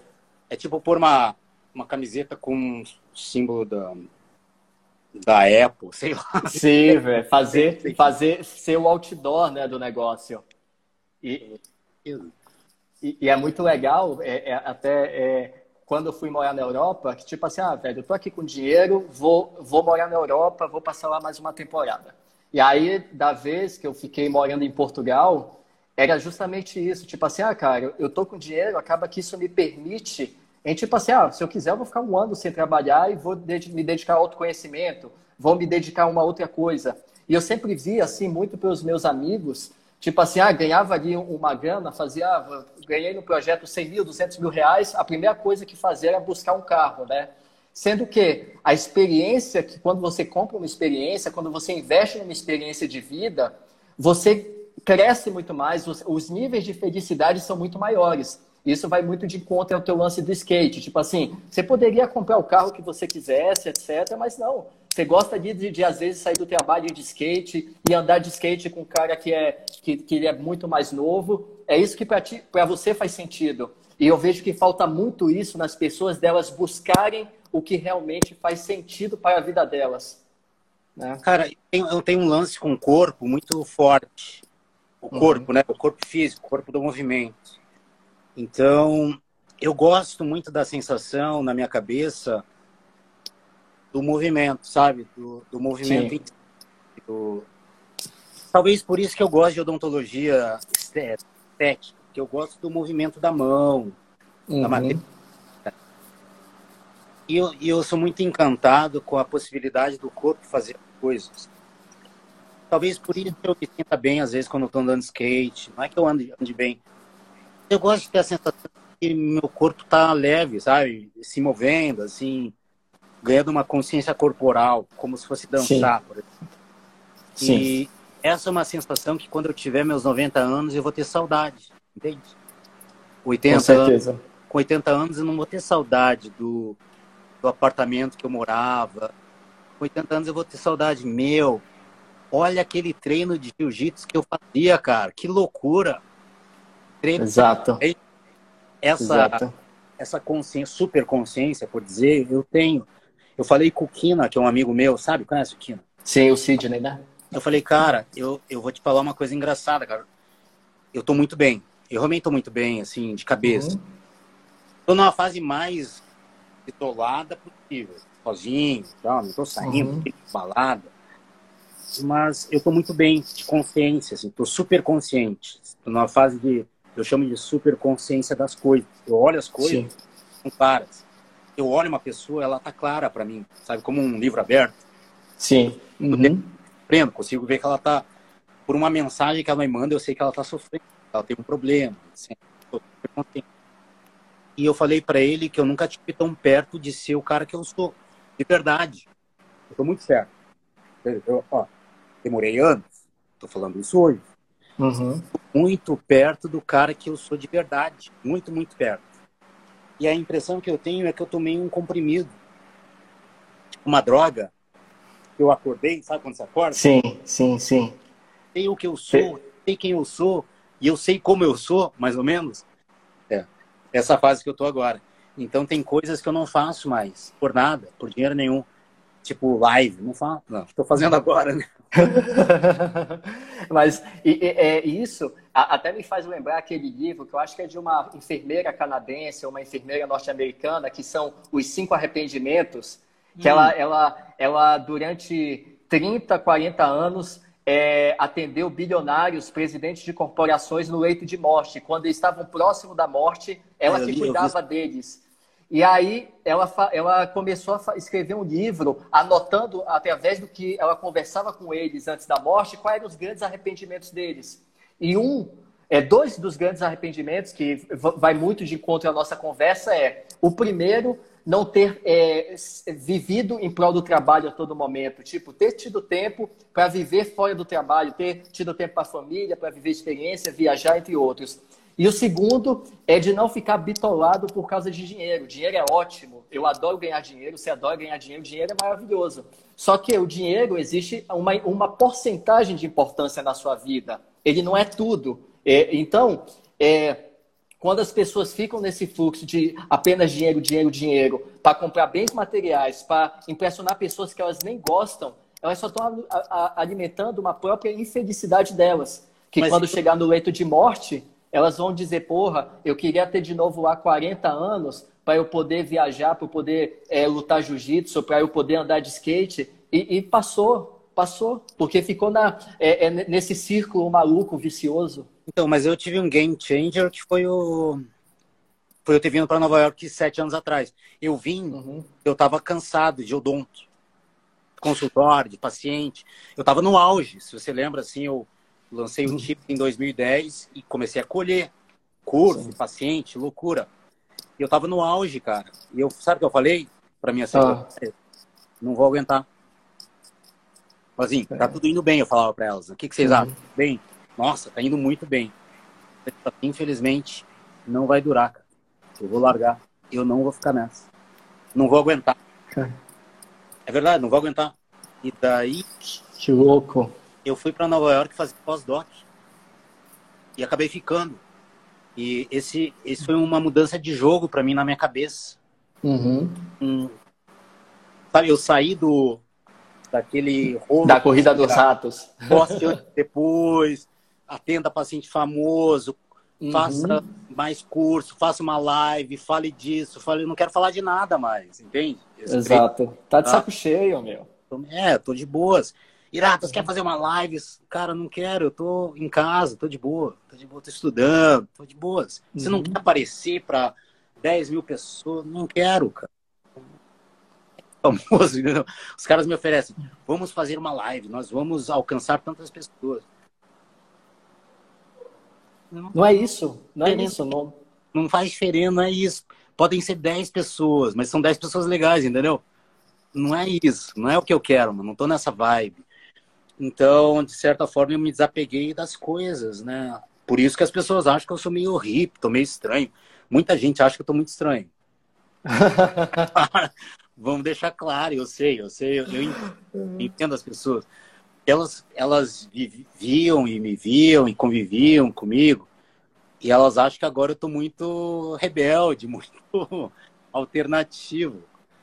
E, Cara, mas eu, eu vejo isso muito. Sou eu, né? E, e eu vejo isso muito como um entendimento seu de você com, você com você mesmo, que até a gente pega pelo imperador Marco Aurélio, que ele falava muito isso. Cara, você só tem você só tem um, uma tarefa na sua vida. A sua tarefa é, cada dia que você acordar, você olhar e saber o que faz sentido para a sua vida e eliminar todo o resto. Ah, o que faz sentido para a minha vida é estudar, ficar quieto, ficar na minha. Então, se o que faz sentido para a sua vida é isso, você elimina todo o resto. Não, não quero fazer live para 10 mil pessoas. Não, não quero, não quero virar famoso. Eu quero ficar na minha. Então, assim, o Marco Aurélio sempre falava muito isso, de o seu único trabalho, a partir do momento em que você acorda, é olhar e saber o que faz sentido para a sua vida e eliminar toda a distração, tudo ao redor, elimina. Quando eu olho as pessoas famosas, eu falo, nossa, acho que eu prefiro ser normal. as pessoas falam, cara, olha esse cara famoso, eu falo, ixi, meu, eu prefiro ser eu, cara, entre os outros e eu. Porra. Então, e, e essa questão de, não sei quanto tempo tem aí para que tem uma hora que bloqueia o live, né? Não, não, agora o Instagram liberou até quatro horas de live. Então, olha só, uma das coisas que são engraçadas, eu sou muito autoconfiante. Eu, uhum. não sei se as pessoas, elas, elas, sabem um pouco disso. Eu sou muito, cara, não é que eu, eu sei que eu vou acertar, eu erro pra caramba, eu erro, Sim. eu erro bastante. Mas mesmo no erro, eu confio muito em mim. E entre uhum. uma pessoa falando e eu, alguém me dando conselho e o meu conselho, Sim. Tá? Porque eu acerto mais que elas. Uhum. Sim. Eu não tenho razão para escutar alguém, porque eu acerto mais que ela. Pô, pega a minha vida. Pega a minha vida. Não, é verdade. Eu, eu, eu, quando eu brigo com a minha mãe, minha mãe fala assim: você não pode ser assim, minha mãe, né? Você não pode ser assim. Eu falo, mãe, vou falar uma coisa. Olha, não sei, com toda a humildade do mundo, né, mãe? Olha onde eu cheguei. tipo assim, olha de onde eu saí, olha onde eu cheguei. Estou fazendo tudo errado, eu não posso estar fazendo tudo errado. É. Veja posso... meus frutos, veja meus frutos. Eu falo assim, alguma coisa, mãe, eu estou fazendo certo, não posso estar fazendo tudo é. errado. Com certeza. Ela fica mais brava ainda. Ela, fala, ela me acha insuportável, né? Putz, esse menino é insuportável. Mas eu sou muito autoconfiante, confio muito, confio muito. Mas o, o, o que eu tava falando do game changer foi essa, essa vinda para cá. Entende? Uhum. Eu vou contar rapidinho da vinda, daí a gente toca. Eu, Perfeito. Na, quando eu tava cansado de, do consultório e tal, do, do por assim dizer, sabe o que eu pensei? Vou fazer um concurso público, vou virar professor de faculdade. Caralho. Eu tô mais tranquilo. Puta. Sabe o que eu vou fazer? Vou parar de viajar tanto, vou ficar mais, vou casar, vou ter É verdade, na minha cabeça. Vou casar, vou ter filho, vou ficar de boa. Uhum. Professor de faculdade, aquele que paga churrasco pros alunos. Beleza. Aqui. E aí, abriu o concurso. E, cara, eu falei, vou passar nesse concurso, meu. E as pessoas me falavam, cara, essa vaga não é para você, essa vaga é para você não é um professor que todo mundo quer. Você é um professor bom, você não é um professor que todo mundo quer. Vamos Sim. shortcut, né? Vamos dar um ataque. Mas, tudo bem, você quer entrar, entra. Eu falei, ah, meu, eu vou incomodar, cara. Pode ser que a vaga não seja para mim, mas eu montei um currículo que eram sete volumes, eram sete livrinhos, assim. Uma uhum. pilha. E aí, chegando a data, cara, algumas zebras, aquelas lá de. Ah, concurso público. Ah, desmarcaram, remarcaram para uma outra data. Confusão, né? Nossa. Confusão. Aí o meu amigo falou para mim assim: Meu, vou te falar a verdade. Eu acho que você não vai. Eu não vai entrar. Você é meu amigo. Uhum. Eu acho que você não vai entrar. Com todo respeito. E sabe que é verdade, cara? Acho que eu não ia entrar. Aí eles remarcaram para uma data que eu tinha uma viagem marcada para a China com os meus pais, porque minha irmã morava na China. Aí já, já era o sinal, não vai rolar. Meus pais são mais velhos, né, cara? Eles não podem ir uhum. sozinhos. E eu nunca viajei com os meus pais, só quando era criança, Sim. adulto. Uhum. Nunca viajei com os meus pais, nunca. Pode quando era criança. E, cara, todo mundo me diz assim, faz o concurso, desmarca a viagem. Sim. E eu, eu assim, pensando, cara, comigo, meu coração não quer, assim, meu coração quer viajar. Eu tô falando a verdade. Minha cabeça Sim. sabe, inteligente é fazer o concurso e arrebentar no concurso, que se for. A vaga não é tua, lá está fora.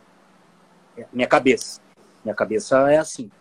Mas meu coração dizia, porra, cara, eu queria ir pra China com os meus pais, sabe? Eu nunca, Sim. nunca tive férias na minha vida, nunca tive. Sim. Aquele Caramba, dia. sempre foi um, uma, uma vida em prol do trabalho, né? Então, é, férias duas era semanas, distante. Duas semanas de férias, meu, nunca tive isso. E o meu coração dizia, eu quero ir. E olha o que aconteceu, cara. Eu realmente não fiz concurso, viajei com os meus pais. E foi exatamente quando eu decidi vir fazer o pós-doc. Falei, cara, já que eu não vou fazer o concurso, vou fazer o pós-doc. Aí quando eu tava na China, vou te contar isso porque é, é legal. Eu acordei no primeiro dia, cheguei lá todo virado, né? Uhum. Isso. E quando eu acordei no dia seguinte, 11 da manhã, minha mãe estava fazendo almoço. Cara, eu não tenho essa sensação desde que era criança. Eu saí de casa faz muito tempo. Minha irmã não, não tem carne. Tem um carne. E às 11 da manhã, minha mãe estava fritando carne. Caramba. Fazendo coisa e feijão. E eu acordei com ela, ela me avisando: o almoço tá bom. Quando abri a porta, veio o cheiro da carne, ela fritando a carne. Quando eu desci, estava meu pai sentado no sofá, minha irmã no jardim, mais ou menos. Sim. E aí foi uma memória emocional para minha vida. Forte, né? Foi mais ou menos como se Deus tivesse falado assim: olha só, vou te dar um presente para você ter na memória até o final. E quando você estiver morrendo, você vai lembrar desse cheiro. Foi esse cheiro aí. Foi essa sensação. Então, Cara. eu acho que eu, eu confio muito nos sinais, né? Confio muito em mim, confio muito nos sinais. Por mais que eu seja que não, saiba que não seja inteligente, tal, eu confio muito no coração. E essa memória emocional, ela ficou. Às vezes hoje, às vezes eu fecho o olho, eu consigo ver ela inteiro. Eu consigo sentir inteiro. O, hoje, Grata, é, Rapidinho, deixa eu só botar o carregador, que eu tô com medo aqui de, de cair a live. Só botar aqui o carregador para a gente seguir. Vê se não tá dando eco porque você tirou o fone. É, eu tive que tirar para botar agora o carregador aqui, porque senão a live ia acabar caindo. Então, é, continuando, o, o que eu acho também, assim, que é que, que foi um, um, uma coisa muito interessante da, é, da tua parte, que é tipo assim, você sabia todo o benefício que você teria, como você mesmo falou, a minha cabeça racional, ela quer me levar ali para fazer o concurso, arrebentar.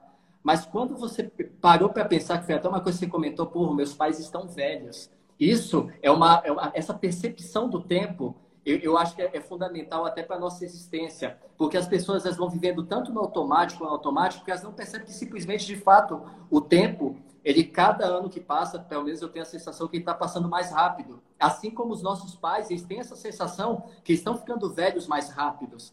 Então, quando você para e abre mão de uma coisa que ia te dar um bom retorno, você, é, você ia arrebentar lá no concurso, mas não, diz, cara, você teve um pensamento, eu tenho pouco tempo, meus pais já estão velhos, o tempo está passando. E eu acho que ter essa percepção de tempo é fundamental para que você possa ter uma vida que faça, que tenha significado. Hum. Né?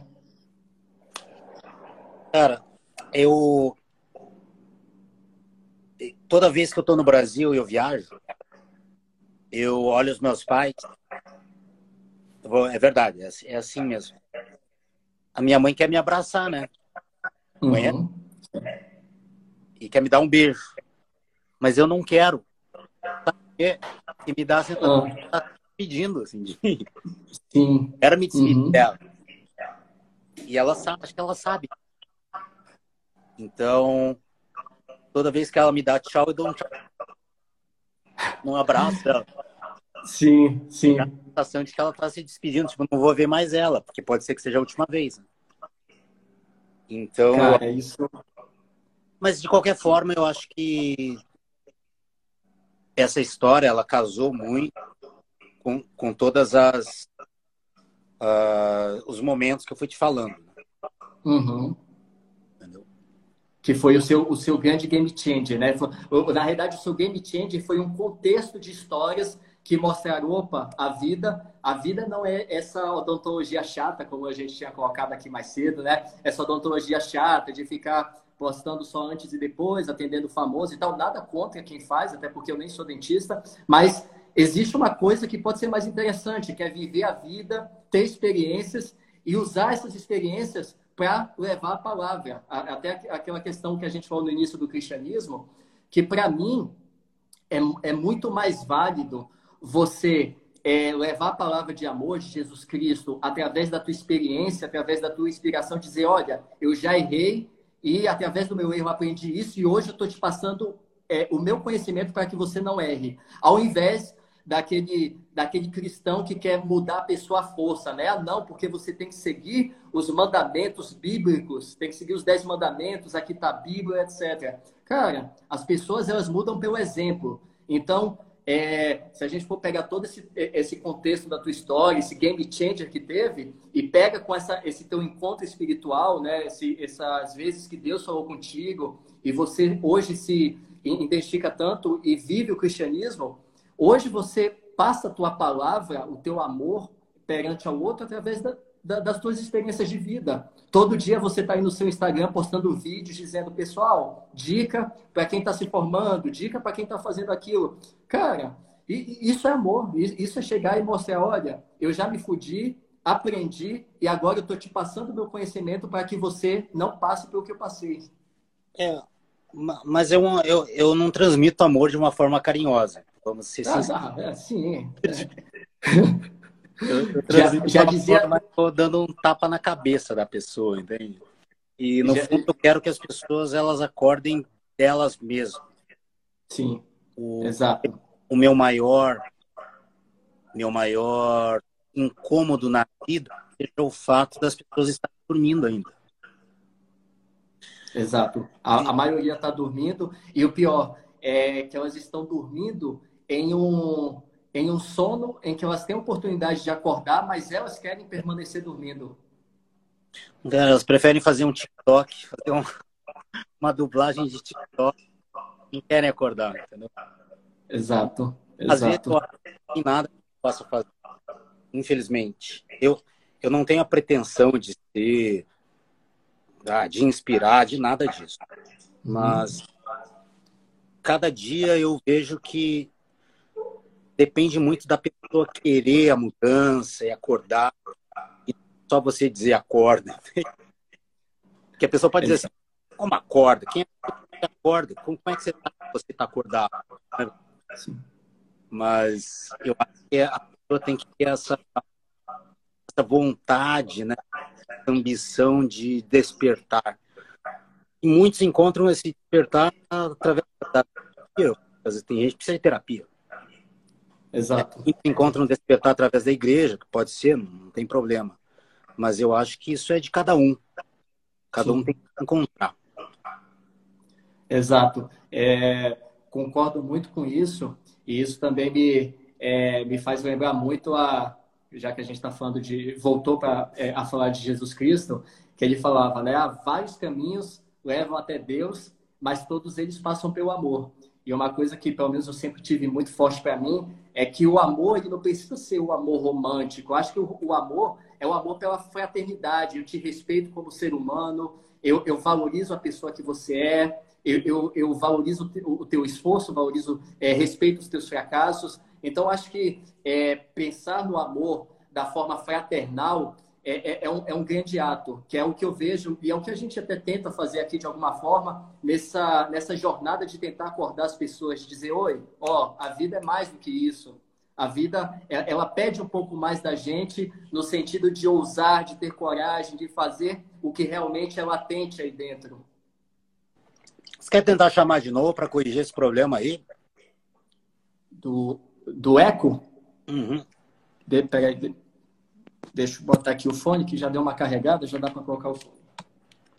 Aí eu acho que fica melhor.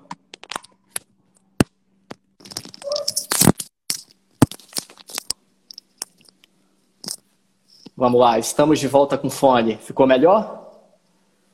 Não sei, depende, depende da, da resposta delas que tem que responder. Cara, eu. Eu. Mas, mas para mim não deu problema. O áudio estava ok, hum. não deu problema.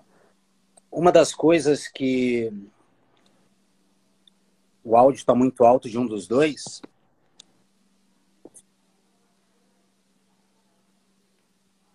Acho que devia ser o meu, então. Eu não sei se eu que estava falando alto, às vezes eu, eu me animei e falei alto, um pouco mais alto.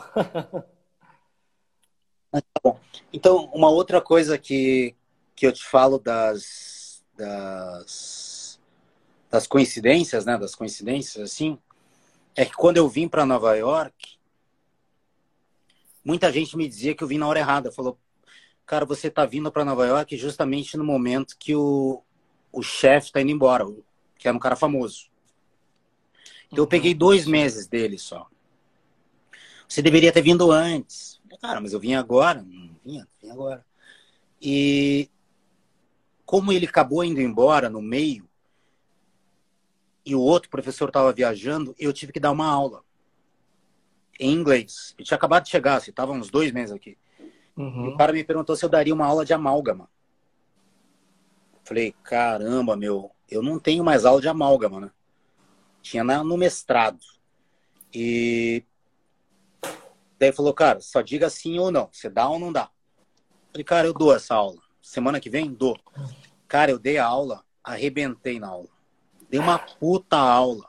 Pô, eu dou aula, Foda. eu dou aula bem. Eu dou aula bem.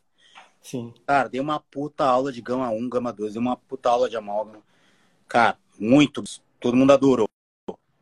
Aí eles me pediram para dar uma segunda aula. Eu dei uma outra aula, que era adesivo. Depois uhum. pediram para dar uma terceira. Dei uma terceira. Aí pediram para dar uma quarta aula, eu dei a quarta aula. Quando eu dei a quarta aula, o chefe, o Dean, estava assistindo. Uhum. Daí ele me chamou para uma reunião e me fez uma proposta. Falou: a gente quer que você esteja professor aqui. Você quer aprender inglês, quer ter experiências. Cara, acho que vai ser bom para todo mundo. Se você quiser ficar um tempo, se quiser fazer os cursos de inglês, a gente, fa a gente paga os cursos para você. Beleza. Ah, cara, vou ficar então um tempo, né? Fico uns dois anos e vou embora. Uhum. Aí uns dois anos depois, eles renovaram o contrato para efetivo. Daí ele falou: ah, cara, você fica até quando você quiser. Melhor. Eu falei: ah, tudo bem. E eu conto essa história porque a melhor hora é a hora que você está fazendo. A hora certa é aquela hora. Não tem hora melhor. Exato. Ah, Exato. se eu viesse antes, se eu viesse. Não tem isso. Você veio na hora certa. Eu vim na hora certa. Só que na minha vida tem várias, vários momentos muito parecidos com esse. Vários. Entende? E, inclusive, é, esse, esse conceito de hora certa ele é tão errado, porque, assim, pra, às vezes a hora certa para você não é a hora certa que você está preparado, não é a hora certa que as pessoas ao redor estão preparadas, e principalmente não não, é hora, não é a hora certa para o tempo. Não adianta você querer acelerar o tempo. As pessoas têm muito isso, e principalmente eu vejo isso pela internet, né? Com a internet teve a explosão dos influenciadores, dos blogueiros, dos empreendedores de palco. Então, o que, que é, é vende-se na internet? Que você pode ficar rico muito rápido, que você pode fazer o seu 7 em 7 é, muito rápido. E o que acontece? Você tem que respeitar o tempo. Se você não respeita o tempo, o tempo não te perdoa, o tempo é implacável. Então, tudo, tudo que acontece que flui é porque você respeitou o tempo. Então, a hora certa é a hora certa do tempo. Quando você flu deixou fluir, você deixou a vida ocorrer no tempo certo, aí as coisas fluem da melhor forma. Será que deu um bloco aí? Será que deu um freeze? Não sei, o que que rolou? Aqui parece que está normal. Tá normal aí, pessoal? Fala aí no chat. Estão escutando bem? O, o áudio tá bom? A imagem tá boa? Fala aí pra gente. Vocês estão gostando aí do papo? História, filosofia, religião, aqui a gente está abordando tudo. É, manda uma última pergunta aí que eu vou ter que tirar a roupa do, da secadora. Meu. É, então, então bora. O, Como toca. O, Irata, qual foi a, o, o, momento assim que você chegou na sua carreira e você é, é, qual foi a atitude que você teve que você realmente se colocou como uma pessoa totalmente diferente do resto do mercado? E quando eu digo diferente, é no sentido de se posicionar diferente. Qual foi assim o, o, o momento em que você teve aquele estalo e pensou, não, eu não vou seguir aqui o que todo mundo está falando? É, teve esse game change, etc., mas existiu algum momento em que você chegou e, e pensou, não, para mim isso aqui de, é do, do, jeito que é colocado a odontologia não é legal para mim, eu vou seguir por esse caminho? Eu acho que foi na quando começou as facetas de porcelana. Tipo uns... Uhum. A febre, né? Uns 10 anos Sim. atrás, acho. Talvez uns 10 anos atrás. Há uns 10 anos atrás, quando eu via os congressos, assim, eu via os professores, e as palestras eram todas iguais. Uhum. Todo falava a mesma coisa, na verdade. Um copiava o outro um pouco, assim, não tinha nada muito diferente. Naquele momento eu percebi que eles estavam preocupados com eles, não, não uhum. com ninguém mais. Não. Era o ego, era o, Sim, era o ego. ego. A palestra não era para todos, era para ele. Sim. Montavam uma palestra para suprir o seu ego. Mostrava um caso bonito, não porque esse caso ensina alguma coisa, mas porque ele estava orgulhoso dele mesmo, entende? Uhum, Nesse momento eu olhei e falei, caramba, meu, eu não quero, se é para ser isso, eu quero ser outra coisa. Uhum, sim. E eu acho que a primeira vez que eu explicitei isso foi num congresso, foi no congresso do Baratieri até, cara, uns lá, oito, oito anos atrás, dez anos atrás, uhum. que eu, eu fui na contramão, assim, que eu comecei a criticar isso. Tipo, Sim. ironicamente, talvez. Eu critico sempre ironicamente. Uhum. E, mas aí eu percebi que não era eu que sentia isso, todo mundo sente. Porque uhum. ninguém fala. É que eu falo isso porque quando eu dou palestra para muita gente, eu sinto a energia. E quando eu falo uma coisa que entra na veia, que todo mundo está pensando, eu vejo na hora. Sim. Então, hoje em dia, eu diria que não é que eu estou na contramão, eu estou na mão. os, outros, os, outros, professores é que estão na contramão. E que estão na contramão, exato. Eu não estou Você... na contramão. Eu estou na mão das pessoas. Pô, pode uhum. faz uma faz uma enquete em odontologia, você vai ver, cara, que eu, eu tenho o pensamento do dentista ordinário. Sim. Do dentista que é todo mundo. Sim. Eu não estou pensando diferente, estou pensando igual. Os outros professores é que estão invertendo, entende? Parece uma, uma, uma corrida, né?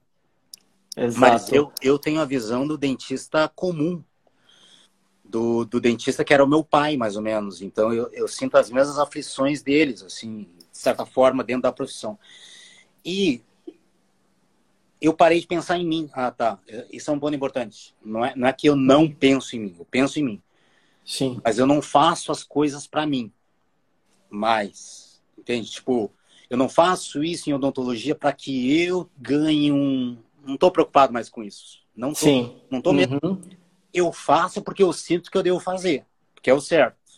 Porque o que acaba sendo. Eu tenho que fazer o que acaba sendo uma vitória em cima do ego, né? Porque o ego ele quer justamente isso, que você faça para ganhar o um reconhecimento, para ganhar uma placa, para ganhar um prêmio, e você foi na contramão. É, já, você, não me vê, você não me vê puxando o saco. Não é que eu não gosto de puxar o saco, mas eu não gosto, né? É verdade, não gosto. Nossa, excelente, que lindo, fantástico. Meu, meu, vai ler um livro, né, cara? Abre material. É, exato. Abre um programa de TV interessante, vai andar de skate nossa, sensacional. Isso, esse seu caso me fez ver que, nossa, os artistas, eles realmente existem. Meu, não tem necessidade. Okay. Eu, uhum. na possibilidade que eu tiver, pessoalmente vou falar para a pessoa, cara, sensacional os teus casos. Cara. Parabéns. Ponto.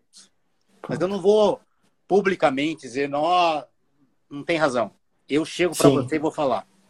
Se eu vejo alguma coisa interessante que você fez, eu não vou dizer, uhum. olha, cara, você é show, hein, meu? Não, não. Eu uhum. vou dar um inbox para você e vou dizer assim, cara, parabéns, você é muito show. Ponto. É isso. Ponto final. Sensacional. Ô, Irata, só para a gente finalizar, porque essa pergunta é aquela pergunta também para a gente deixar marcado na live. Vamos lá. Para você, o que é felicidade? O que, te, o, o que é o, o conceito de felicidade segundo o Ronaldo Irata? Porra, cara, já escutei várias vezes essa pergunta, cara, sobre felicidade. Uhum. Mas eu ligo muito a felicidade à, a minha a minha liberdade de fazer coisas. Sim. Não só a liberdade financeira, emocional, mas a liberdade física.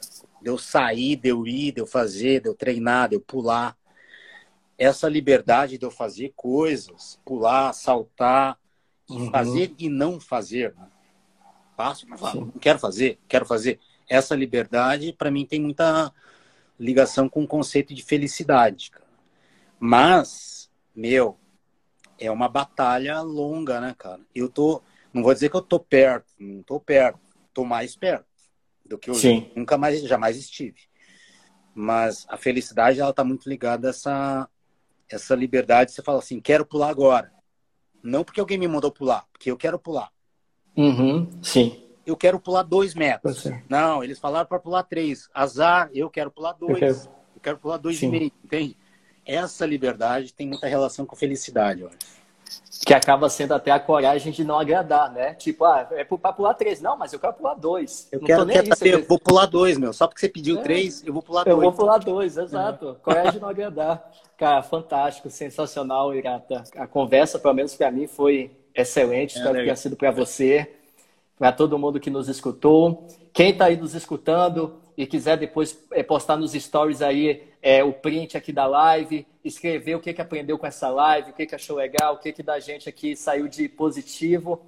Manda lá nos stories, marca o Ronaldo, marca eu. Na pior das frente. hipóteses, você teve um mau exemplo. Você pode fazer o contrário. Achei, ah. o, achei o cara um idiota. Faz o contrário, faz tudo que eu não faço. Exato, faz tudo que eu não faço, exatamente. Exatamente. De qualquer forma, tem aí o, o aprendizado. É. Fechou, meu. Tamo junto. Ronaldo, valeu. Valeu demais, obrigado. Pessoal, para quem ficou em dúvida qual era o nome do livro, o nome do livro é A Coragem de Não Agradar, para quem perguntou aqui no, no chat. Tá bom? Obrigado a presença de todos e até a próxima. Tamo junto. Valeu, Irata. Um abraço. Tchau, tchau.